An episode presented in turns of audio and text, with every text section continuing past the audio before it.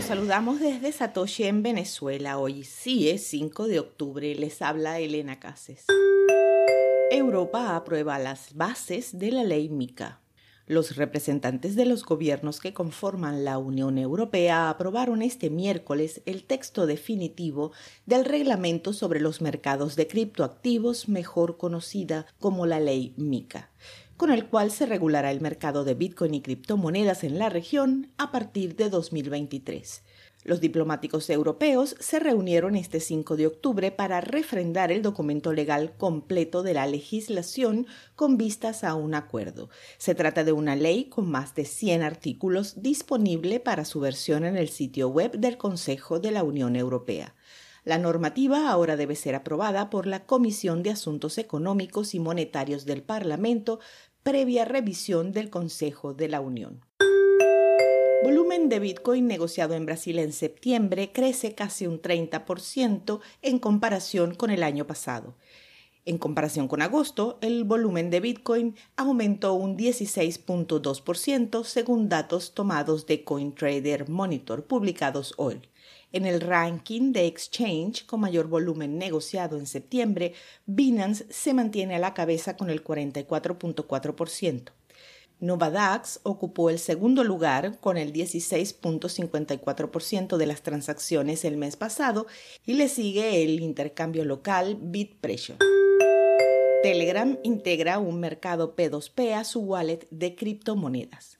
Según el anuncio, el mercado P2P integrado a la wallet de Telegram está disponible desde el 4 de octubre para todos los usuarios en más de seis monedas fiat diferentes, entre las que se encuentran el dólar norteamericano, el rublo ruso, el euro, el grivna ucraniano, el tenge kazajo y el rublo bielorruso. La wallet funciona con un bot dentro de Telegram. Los usuarios solo deben iniciar el bot arroba wallet dentro de la aplicación para usar sus funcionalidades incluyendo el mercado P2P. Vale señalar que la wallet de Telegram es una cartera custodia. No obstante, una vez recibidos los fondos, los usuarios pueden retirarlos a la wallet de su preferencia.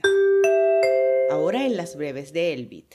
Líderes empresariales y tecnológicos, funcionarios de salud y el tesorero del estado de Carolina del Sur, Curtis Loftis, recorrieron El Salvador durante cinco días para conocer cómo el reconocimiento de Bitcoin como moneda de curso legal por parte del país está transformando su economía, según un comunicado enviado a Bitcoin Magazine. Loftis recibió recientemente la tarea de la Asamblea General de explorar el desarrollo continuo y la posible adopción de Bitcoin. El tesorero del Estado estaba destinado a identificar métodos para buscar más partes interesadas en todo el Estado mientras mostraba los beneficios de la mayor utilización de Bitcoin y criptomonedas. Rusia ha bloqueado el sitio web del intercambio de criptomonedas OKEX, según los registros de Rotsonnatskor, el regulador estatal de medios y la agencia de censura de Internet de Rusia. Los registros muestran que el país bloqueó el sitio web a pedido de la oficina del fiscal general de la Federación Rusa.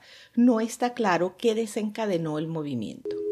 Oriente Medio y el norte de África son los mercados de criptomonedas de más rápido crecimiento en el mundo y el volumen de criptomonedas recibidas en la región aumentó un 48% en el año hasta junio, dijo el investigador de Blockchain Chainalysis en un informe el miércoles.